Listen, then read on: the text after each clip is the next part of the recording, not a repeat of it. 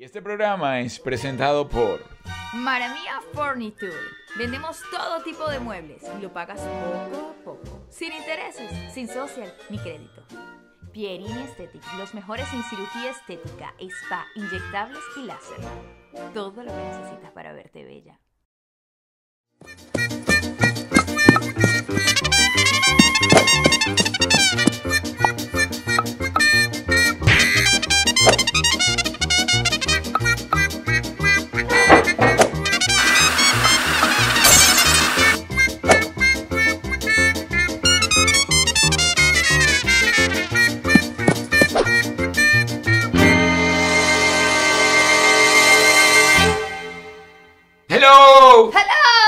Es allá. ¡Hello!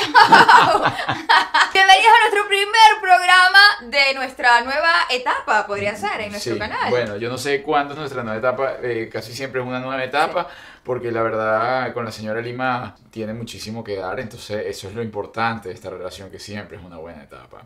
Por eso siempre estamos como en etapa de conquista. Bueno, esta nueva etapa de cómo vivir en pareja y no morir en el intento se trata de en íntimo. Por eso los trajimos a nuestra habitación para contarles un poco cómo va esta convivencia en pareja. Mm. Sí. No nada más la nuestra, sino la de nuestros invitados, ¿no? Sí, es que ya tenemos tres años viviendo juntos y bueno, queríamos darle una utili- una utilidad a la cama. Ah, Julieta, está diciendo que no le damos utilidad a la cama. ¿De qué? No, pero digo otra. Sí. Oye, está comenzando muy mal esto. Y déjenme decirle que ustedes tienen suerte. ¿Por qué tienen suerte? Porque Juliet no se deja ver con la bata que tiene puesta. Que llevamos Esa, gata. esa es una bata que tiene aproximadamente ¿cuánto tiempo contigo? 37 años. No tengo como 37, pero yo sí podría decir más de 20 años. 20 años. De los 20 años solo ha lavado la bata 10 veces. Es mentira. Primero, es mentira que no me dejo ver con la bata, pero esta es la bata de llevar a la niña al colegio, es la bata de cuando tengo frío, es la bata de hacer cualquier diligencia fuera del hogar antes de prepararme para salir. Es decir, que la bata en 20 años, si nada más la ha lavado 10 veces, la lava a vez por dos años. Mentira. No, no es mentira. Vengan a olerla. Pidan la bata para oler. Porque no me a olerte a ti. Lo que pasa es que como la bata efectivamente tiene muchos años y yo no quiero que se me rompa, entonces ya no la lavo con la frecuencia que debería. Y lo Porque peor la telita se me va a gastar. Y lo peor es que es una ingrata porque le he regalado todo tipo de batas y la única que utiliza es esa. Además, ella agarra actitud. No sé en qué pueda terminar este programa porque ella pone actitud cuando usa esa bata. Entonces, pues señores, son unos afortunados. Eh, realmente esto es un cómo vivir en pareja en íntimo. Donde el día de hoy, ¿qué vamos a hacer? Vamos a dar una cantidad de pues eh, información que Sí. quizás no habíamos dado en otros medios. Como por ejemplo, Por ejemplo, tú sabes que la gente siempre me pregunta, ¿es verdad que tú le quitaste el marido a fulanita? ¿es verdad? ¿Se lo quitaste? ¿Dónde está el marido de fulanita? No sé. ¿Y que, ¿De qué fulanita? Primero, ¿qué fulanita? Porque tú has tenido varios maridos. Primero, sí. Primero sí. es mentira. No, no, no, bueno, no maridos, pero sí novios y cosas y eso. Ah, bueno, no. y arrejunte. Ahora mentiroso. Ah, ¿no? Ah, sí, ahora te la vas a dar de santa. No, no. La Sí. gente sabe que el padre de mi hija y Arturito. Cosas como, por ejemplo, Juliet, que tanto Botox utiliza. El necesario para mantenerme digna, bella y fabulosa. Y no me interesan los comentarios envidiosos. Juliet, como por ejemplo, eh, ese es típico, ¿cómo se conocieron? Nosotros nos conocimos hace muchísimo, muchísimo tiempo en los pasillos de Radio Caracas. Hace poco ustedes vieron un video donde dejan en evidencia que Juliet Lima siempre estuvo perdidamente enamorada de mí. Eso es Yo digo que Bella está sin, sin maquillaje ni nada. La- la- ¿Tienes noviecito? Tengo noviecito. Igualito, mira. besito. Comiendo muslo, papá. Está enloquecido. Bueno, está escribiéndolo hasta en Instagram para que eliminen el video. Ese video creo que tiene más de 17 años, 18 años, una cosa 18 años por lo menos, tenías unos, unos cachetes prominentes. Varias cosas prominentes. Sí, tenías una Sin necesidad de personalidad. quirófano. Estaba muy prominente. Estaba muy linda como siempre. Mm. Y enloquecida, enloquecida porque desde ese momento ya Juliet no me quitó el ojo. Es mentira, a mí no me gustaba Arturo, qué mentira. Bueno, lo cierto es que cada quien agarró por su lado, pero tiempo después comenzamos a trabajar nuevamente juntos. Y recuerdo un día, eh, yo tenía mucho... Ya va, stop, para los que no lo saben, Arturo y yo, antes de ser novios, fuimos vecinos. En algún momento de la vida yo bajé a la piscina de mi edificio a tomar sol con mi hija y estaba el señor de los ríos con su gobierno anterior y su hija también. Y Juliet era una persona gritoncísima, bueno, lo es aún, una gente gritona a más no poder. Y en ese momento cuando entró a la piscina gritando, yo lo único que decía es pobrecita esa niña. Y mira, después me di cuenta que no, que pobrecita la mamá, no la niña. Y yo decía, Pobre esa gen- pobrecita esa gente, que aburridos se ven. Ay, bueno, en fin, lo cierto es que tiempo después nos conseguimos trabajando en una obra de teatro infantil, donde Juliet un día llegó con una manzana tal cual de bruja y yo le pedí, equivocadamente, eh, ¿me das un mordisco de tu manzana? Ella respondió que no, pero tiempo después me lo dio. bueno, lo Yo no le cierto... doy mi manzana a cualquiera. Lo cierto es que una obra infantil nos unió. Mira. Ella estuvo enloquecida. De hecho, yo le mandaba helados con los bomberos. Siempre hemos estado vinculados. Con El los romance. bomberos. Pero ya va, los bomberos no los bomberos que apagan fuego, con el bombero de poner gasolina, ¿ok? Me, me tocaban la puerta y el señor con su trajecito así de hondito a gasolina me decía, tome, le mandó el señor Arturo. Siempre estuvo vinculado el romance con la gasolina. Era para darle fuego a la relación. Me dejaba Toronto en el tanque de la gasolina del carro, cosa que consta que me quería matar. Eso es lo que certifica que el señor Arturo me quería envenenar. Juliet, no digas eso. No Obvio, digas me eso, por supuesto que no. Bueno, tiempo después siguió esa relación creciendo, prosperando. La señora Lima llegó un día y me dijo, ¿sabes qué? Esto tiene que llegar hasta aquí porque esto es indetenible. Y yo... Qué ridículo, de verdad.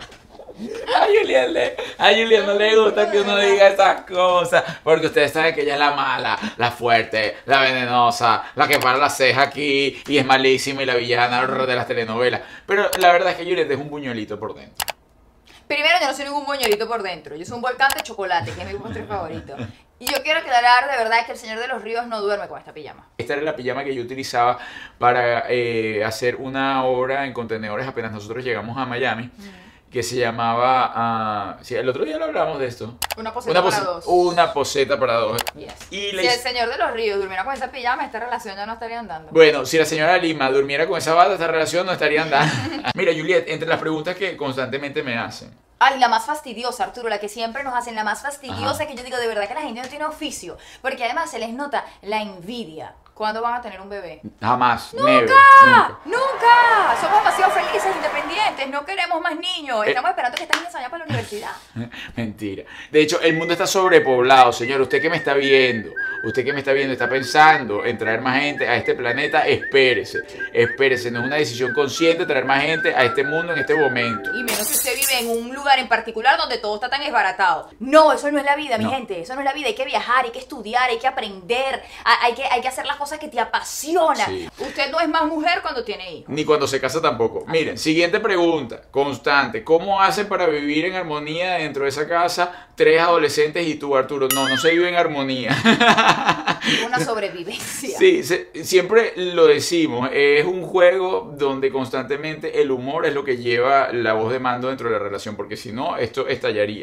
¿Por qué? Porque ciertamente hay demasiada hormona juntos. Y si no manejamos el buen humor para que esa convivencia se haga mucho más placentera, pues ya hace tiempo esta bomba hubiese estallado. De hecho, apenas nosotros llegamos a convivir, que eso era lo que más le teníamos miedo, eh, la convivencia, porque cada quien... Nosotros, Sí, porque además yo después de mi divorcio juré que más nunca en mi vida iba a vivir con un hombre. Yo también, yo juré, bueno, no que vivir con con un hombre, hombre. ni con ninguna mujer, no ni viviste nunca con ningún hombre, ¿ah?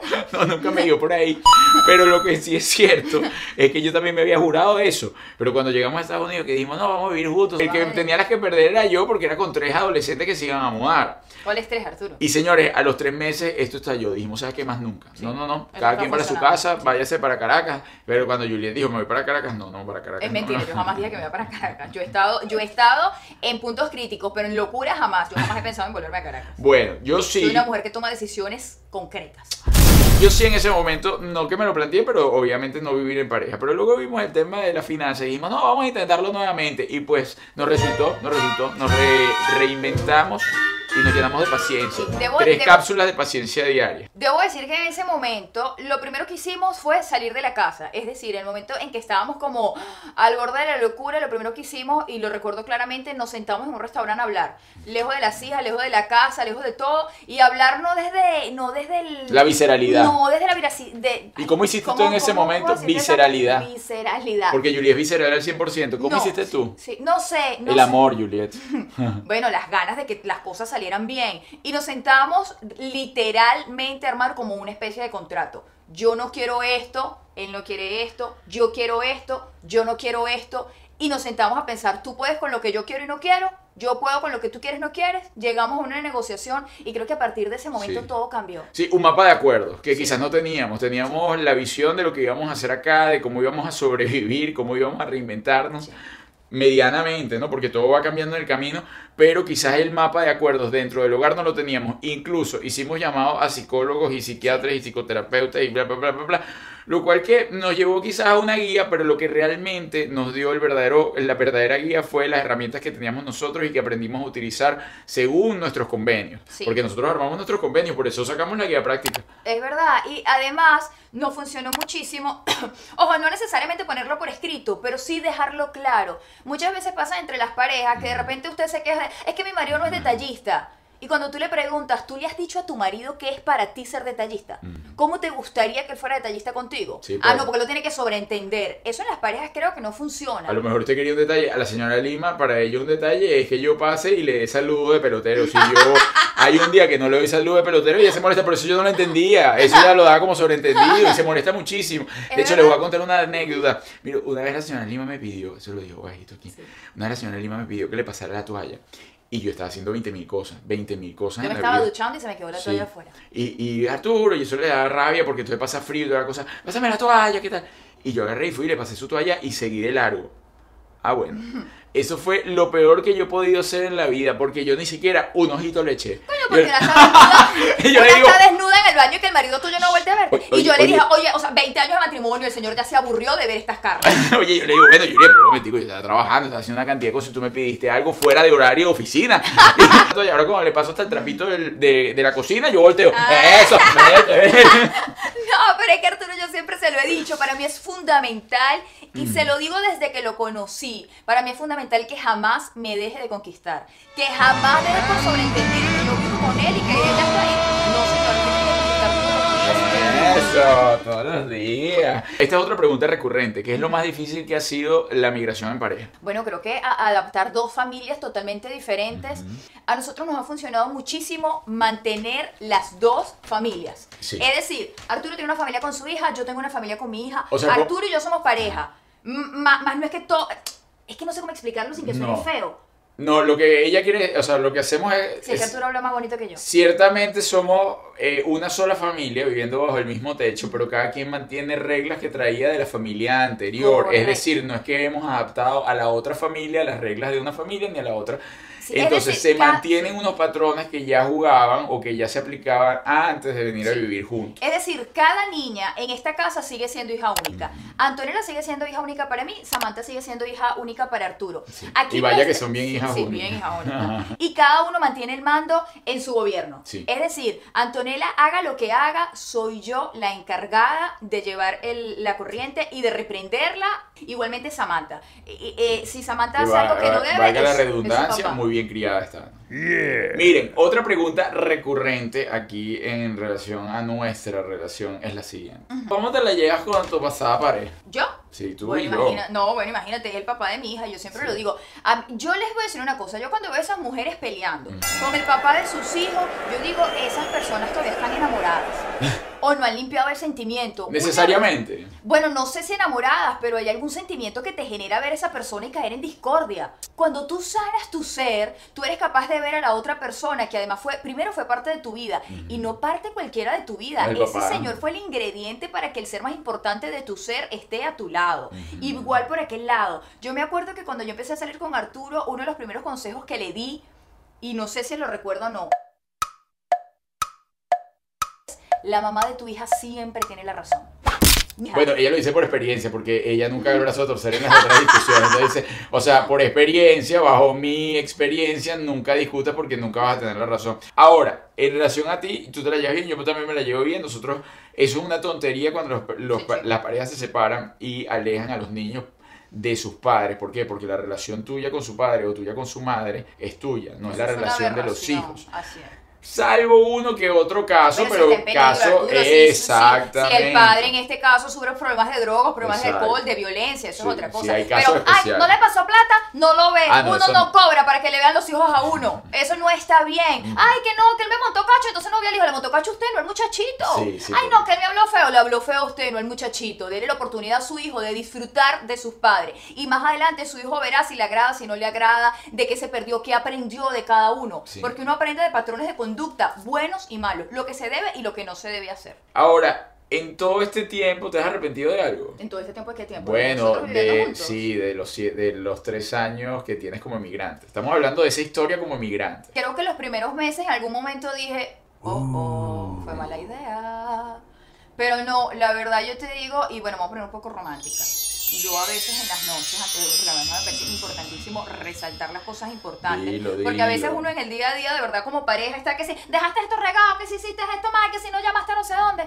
Y, y en la noche cuando estamos como en calma, y eso lo aprendí a hacer con mi hija desde que nació, lo aprendí de ella. Ella podía pasar todo el día como un torbellino y a la hora de dormir era que ella como que lanzaba todo lo que tenía de amor, mami, gracias por tal cosa. Y eso lo aprendí de ella, porque los hijos vienen a darnos lecciones, obviamente. Y yo en las noches antes de dormir suelo resaltar lo positivo. Y le digo, al- coño, esto, esto entre nosotros. A veces le digo al Señor de los Ríos, eh, me hace feliz acostarme contigo en las noches, la pasé muy rico hoy, me divertí mucho. Es un buñuelito. No, Yuri es muy buena pareja. Tiene eh, esas cosas, viste, viste. Eh, claro, es que eso es madurez. El aceptar las cualidades de tu pareja forma parte de esa madurez que te lleva a seguir avanzando. Justamente al principio, en la etapa de enamoramiento, cuando te llevan poco tiempo saliendo, cuando llegan escasos uno, dos, tres, cuatro años, de repente todo eso lo van resaltando, pero al pasar del tiempo se les va olvidando. Y es allí donde vale la pena nuevamente atajar si todavía existe el amor y si todavía existe lealtad y todavía existe un compromiso para estar en pareja, resaltar esas características positivas que te unieron a él o a ella, que muchas veces las olvidamos y ya ni nos, ni nos acordamos, mire, porque a mí me gustaba y porque a mí me gustó esta señora y que me guste y a lo mejor te siguen gustando una cantidad de cosas. Y atención, consejo como emigrantes, como pareja emigrante. Muchas personas dicen el proceso de emigrante solo es difícil o acompañado es difícil. Cada proceso es individual. Hay personas que les ha ido mucho mejor emigrando solos, hay personas que les ha ido mucho mejor emigrando acompañados. Hay otros que dicen apenas emigramos rompimos. Eh, hubo una ruptura. ¿Por qué? Porque traían también una cantidad de problemas y al enfrentarse a problemas nuevos, porque viene una nueva casa, una nueva economía, una, nue- una nueva sociedad, un nuevo idioma, un nuevo clima, no puedes con tantas cosas y rompes. La clave, tener un poco de paciencia y comunicación. Si aprendemos a comunicarnos en ese momento y entender que el proceso puede ser un poco largo, pero dependiendo de ti lo puedes llevar mejor o peor, es decir, lo puedes llevar fácil o difícil, dependiendo del nivel de compromiso y de comunicación. Siguiente pregunta, señora Lima, que constantemente está en contexto. ¿Has llorado mucho en este proceso de migrante? ¿A ¿Qué extrañas o qué es lo que más extrañas de tu país, de tu familia, en fin? No, extraño muchísimo a mi familia, extraño mucho a mi mamá y a mi papá. Yo cuando, yo, yo, yo realmente, bueno, obviamente viví toda la vida con mi papá y mi mamá, me casé, me fui de la casa, duré casada lo que dura, como decimos en Venezuela, un pedo muy chinchón.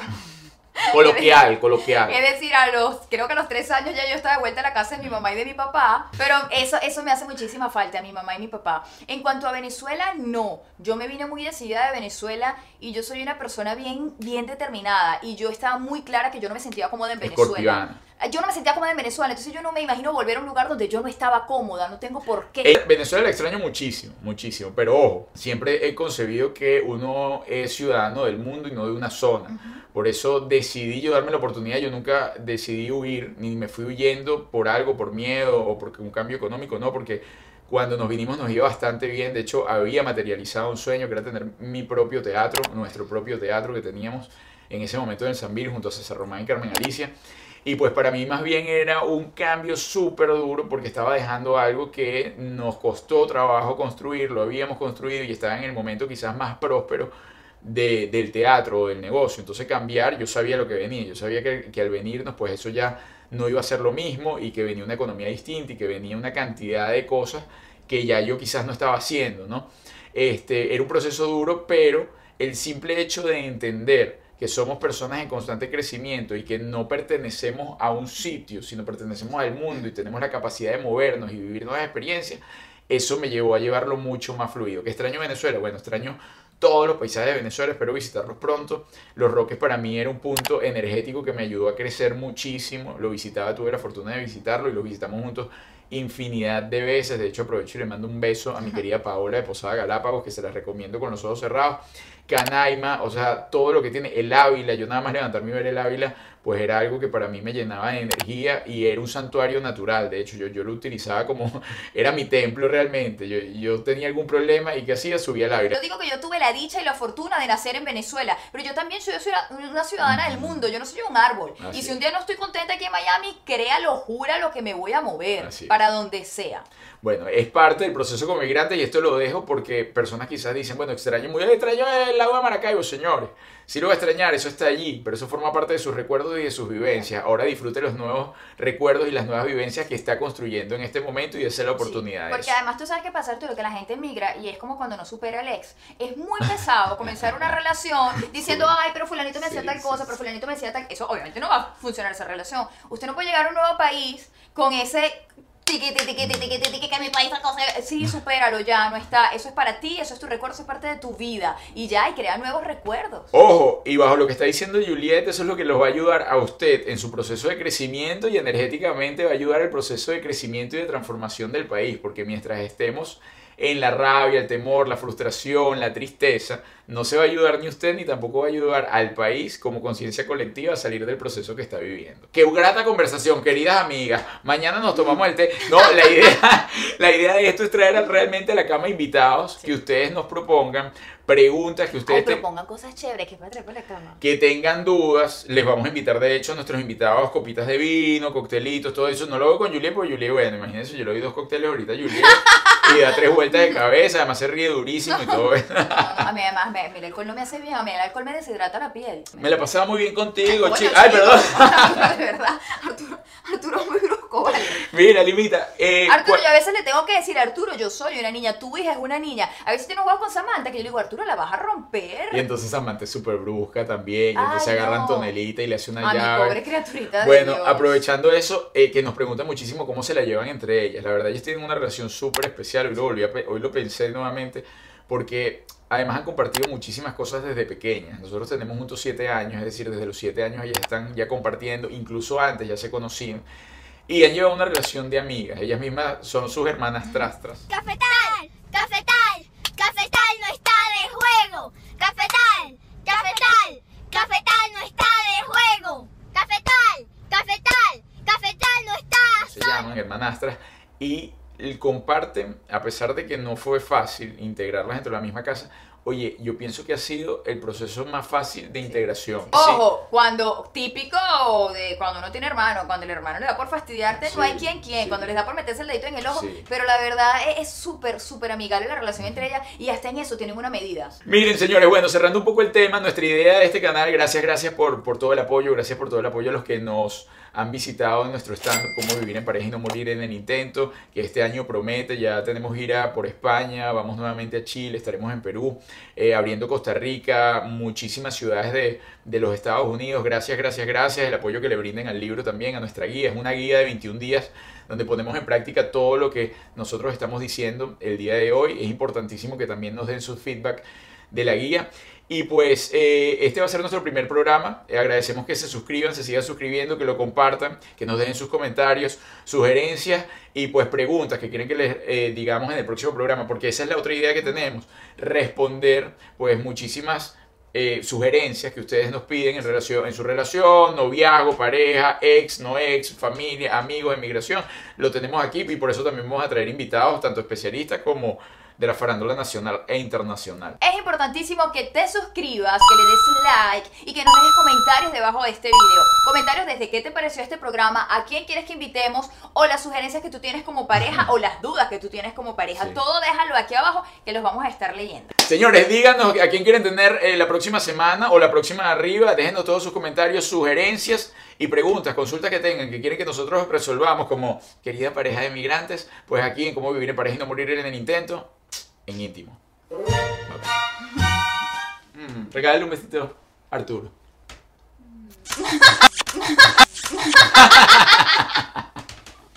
Ella siempre me lo quiso dar, siempre me lo quiso dar. Estaba loquita por darme el besito.